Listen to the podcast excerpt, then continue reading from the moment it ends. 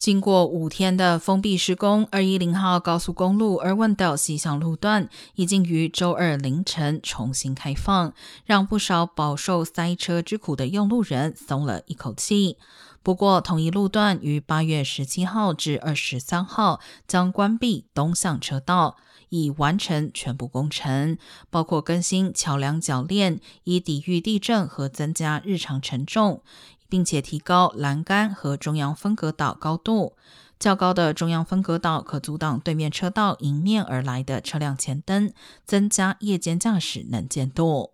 交通局也将在二一零号高速公路靠近五号路段以及一零一号公路沿线进行类似的中央分隔岛提高项目，民众可查看 Caltrans 快速地图获取最新封路信息。